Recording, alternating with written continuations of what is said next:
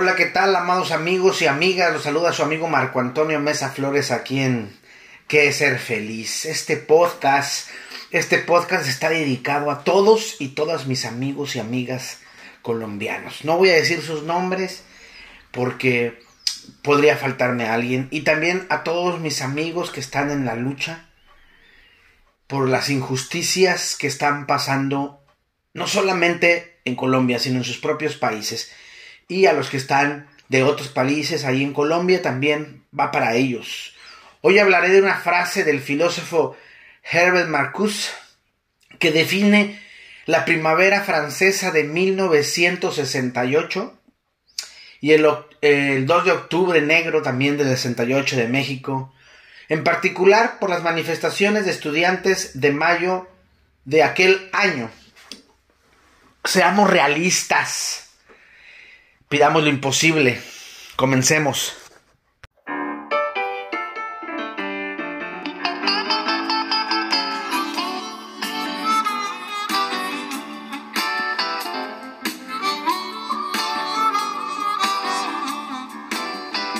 Seamos realistas, pidamos lo, imposible. Esa frase que ha retumbado en mis oídos desde los 20 años, cuando llegué ya al Seminario Teológico Presbiteriano de México, el SEMI, como le decimos de cariño.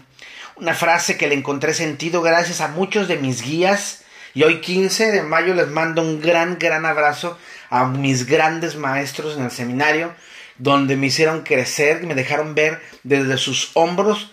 Y ellos son gigantes en, muchas áreas. Les mando un gran saludo. Hoy 15 de mayo se celebra el Día del Maestro aquí en México y a todos los maestros que conozco un abrazo grandísimo. Y sigan echándole ganas. Espero que los profesores lleguen un momento a subir ese grado de ser maestro. Y a qué me refiero, el profesor es aquella persona que enseña, el maestro es aquella persona que educa para la vida. Muchas abrazos a ellos. Y bueno, seguimos aquí. Esta frase yo la encontré sentido gracias a, a mis guías en el, en el semi. Y a las marchas que participé con gusto por un mal gobierno que teníamos y en contra de ese mal gobierno vamos a marchar y me tocó hacerlo. Pasó también el 2 de octubre en México en donde los estudiantes decían algo parecido. Pidamos lo imposible. ¿Y por qué? Porque lo posible se les puede dar cuando se les dio por parte de los de la UNAM, se les hizo raro. Porque el gobierno, con tal de callar las protestas, usan artimañas ventajosas y gente armada e infiltrada para poder decir que las marchas de manera pacífica se, se hacen más bien desmanes. ¿Sí? No me han platicado, a mí no me han platicado de que pasa eso. Con la UNAM, este, con los de Texcoco, he caminado con ellos he caminado con los LGTB. A mí no me pueden platicar. Yo he estado y he vivido la violencia del gobierno de cómo quieren cerrar las, las bocas. No podemos olvidar tampoco el cacerolazo en Chile. Y que comenzó con los estudiantes, pero han sido las feministas los, los que la han mantenido en pie. La lucha en pie porque es cierto, la lucha sigue y sigue. Y ese, como decía uno de los muros de eh, eh, Nanterre, fue no puedo volver a dormir tranquilo, no puede volver a dormir tranquilo aquel que una vez abrió los ojos. Es imposible dormir tranquilo cuando ya tiene los ojos abiertos. Hoy, 2021, con la pandemia, el pueblo colombiano está sufriendo. Las protestas comienzan el 28 de abril del 2021. Todo estaba bien organizado. No revueltas, eh, solo marchas y protestar. El sindicato de trabajadores eh, el movimiento estudiantil y organizaciones de la sociedad civil. Esas marchas se dan por el incremento de diferentes impuestos anunciados por el gobierno. Y yo digo, que poca padre, ¿no? Que poco padre más bien. Hay que dejar la misoginia y comenzar la equidad. Que poco padre. O sea, en plena pandemia, sin trabajo, sin dinero, se les ocurre a estos cabrones subir los impuestos. Yo pensé que eso solo pasaba aquí en México. Y aunque el presidente Iván Duque eventualmente retiró la propuesta, la desconexión entre gobierno y pueblo, ya estaba manifiesta. No solo porque la protesta de reforma, o la propuesta, perdón, la propuesta de reforma, sino por el abuso de la policía colombiana sobre la ciudadanía. Como siempre, los beneficiados serían los ricos y los jodidos, más jodidos, los pobres, porque así se hace.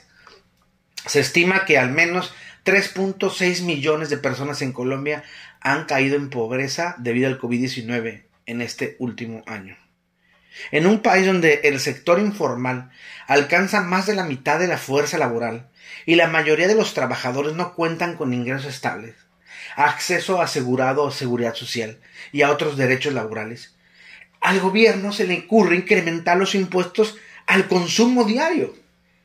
Claro que cualquiera se encabrona, claro que cualquiera se levanta, porque eso castra a cualquiera. Las protestas en Colombia han arrojado un saldo de decenas de ciudadanos muertos. La militarización del espacio público y cortes y bloqueos de Internet en ciudades como Cali. Hasta la fecha se han reportado más de 30 civiles y un oficial de policía que han sido asesinados. Miles han sido agredidos y cientos de ciudadanos han desaparecido. Y así pasa siempre con gobiernos que han abandonado al pueblo por sus bolsillos, que no quieren protestas, mucho menos que el pueblo hable, hable o abra los ojos. Los callan a punta de bala o los desaparecen. ¿Cómo diablos no iban a gritar? ¿Cómo se le ocurre al gobierno que la gente no se iba a levantar? Luego Duque sale que se abrieron 65 investigaciones por abuso policial. O sea, apenas. Y sé que algunos pueden decir, sobre todo los de la derecha, pero Marco, se abrieron las investigaciones. Y la respuesta mía sería, ¿por qué esperar tanto? Si desde el primer día los han estado agrediendo. ¿Por qué esperar? ¿Por qué esperar hasta el miércoles 12 de mayo para que se cumplen dos semanas de lucha y apenas hoy, 12, se abren investigaciones y se quiere un pueblo indignado. Hoy, hoy es 15. Cuando yo escribí esto era el 12. Pero la gente sabe que a veces tengo mucho trabajo, gracias a Dios. Temblores una ONG colombiana que sigue los casos de abuso policial dice que ha habido más de 1.800 casos de violencia por parte de la policía desde, desde, que comenzaron las marchas el 28 de abril, junto con casos de policías que lanzaron gases lacrimógenos y balas de goma contra los manifestantes y que se pueden ver en las redes sociales. De igual manera, la policía ha sido, ha sido blanco de grupos de agitadores violentos. Desde el inicio de las protestas, 25 comisarías han sido atacadas. Eso lo sabemos según la Defensoría del Pueblo de Colombia. Pero, ¿qué querían? ¿Que les mandaran un ramo de rosas? ¿Que les invitaran a comer? No estoy diciendo que está bien. Pero la gente ya está hasta el padre de que haya tanta injusticia, no solo social, sino económica y hasta espiritual, si lo quieren ver así. Injusticia justificada con leyes que pusieron los que tienen el poder para tener más poder. Entonces, cuando el pueblo se alza, ¿sí hay violencia? ¿Y no hay violencia en hacerle esto al pueblo? Por eso, seamos realistas, pidamos lo imposible, porque lo posible lo puede dar cualquier gobierno como el de Roma, pan y circo. Así tenemos entretenidos al pueblo y también ciegos. Un pueblo que no se queja es un pueblo domado. Un pueblo que no se levanta en protesta por la injusticia es un pueblo muerto. Y aquellos que se quedan en estado neutral cuando ven la injusticia, escogen el lado del opresor, como diría Desmond Tutu. Leía las tres los tres posibles escenarios en cuanto a la protesta. El primero dice, se negocia algo simple, en el fondo todo sigue igual y las protestas se terminan desgastando. Este es el escenario más probable según una politóloga, Sandra Borda, analista y columnista. Y ella dice, cuando usted no tiene tejido social, cuando usted tiene partes tan estructuralmente diferentes que no confían entre sí y que nunca se han sentado a dialogar, lo mejor que usted puede sacar de una negociación es una solución temporal. Después dice, existen pañitos de agua tibia o soluciones temporales. Por ejemplo, bajarles el costo de peaje y regularizar tarifas de contratación para camioneros, crear incentivos por el ingreso a la universidad privada, lanzar subsidios a microempresas y campesinos, promover mecanismos de transferencia para investigar abuso policiaco. Y con eso, la gente se siente bien, dejan las protestas y colorín colorado. La segunda opción es no logran consensos y se profundiza la violencia. Este es el peor, este es peor escenario que el anterior, pues Colombia entraría en una espiral más violenta que la actual, en la que el abismo, de, el abuso de autoridad, perdón, de las fuerzas policíacas se conjuga con pequeños ejércitos civiles. Y se pone difícil el asunto. Y digo que se pone difícil porque esos pequeños ejércitos civiles que luchan por sus propios intereses ante un Estado ausente puede causar una problemática para los demás. En Cali, la resistencia ya se ha convertido en una forma de vida. Organizan el, abastecimiento, eh, tienen articulaciones con pandillas, son apoyados por población local y decide quién pasa o no por tal o cual calle. Los expertos coinciden que para evitar esto hay que hacer políticas creíbles y creativas. La tercera, negocian lo fundamental y baja la tensión. Es lo menos probable según algunos, pero es el más positivo para el país uno en, el que los diferentes sectores logran llegar a consenso sobre lo fundamental, generando confianza entre la población y la violencia pasa a ser una cuestión del pasado. Enzo Álvarez, líder social, que conoce las demandas de los manifestantes, explica, para que se detenga de verdad la violencia, tendría que haber un diálogo abierto en los lugares más afectados por la crisis y por la violencia policial. Y continúa, el gobierno tendría que pedir perdón sacar a las Fuerzas Armadas de las calles y ofrecer programas de inclusión social, sobre todo en los temas de educación. Así creo que la gente le bajaría un poco la rabia desatada que tienen, que ya están fuertes, porque les mataron al vecino o al amigo. Esas son las tres probabilidades que hay, según los analistas. Por eso mi clamor seamos realistas, pidamos lo imposible. Porque tengo fe en que alguien se levante y lo pueda gritar, lo pueda sentir y haga que los y las demás lo vivan.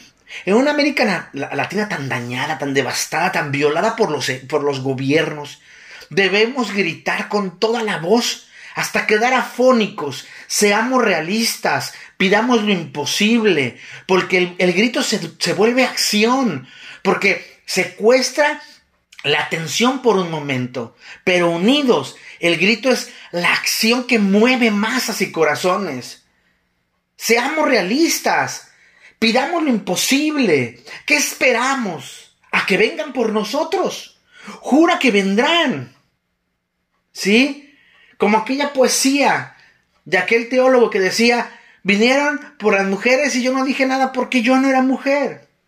Vinieron por los homosexuales y yo no dije nada porque yo no era homosexual. Vinieron por los negros y no dije nada porque yo no era negro. Ahora vienen por mí y nadie está diciendo nada. ¿Qué esperamos? A que vengan por nosotros.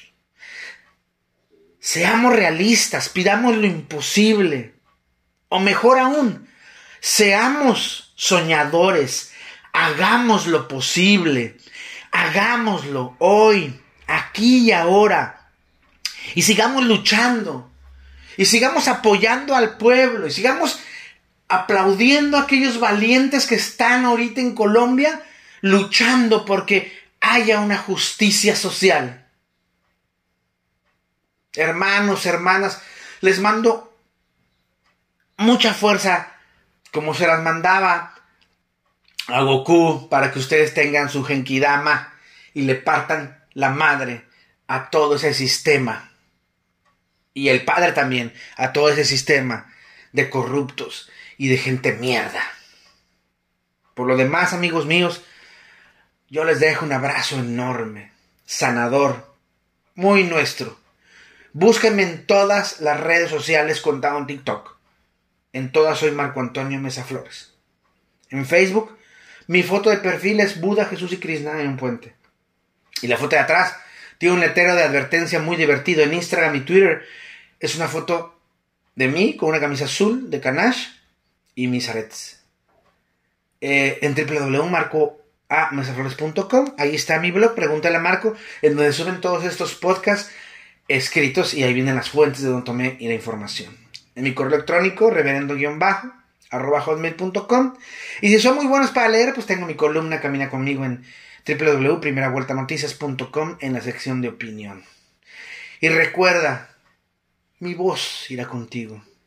Mi voz irá contigo y te dirá, sé realista, pide lo, pide lo imposible. Te mando un abrazo cósmico.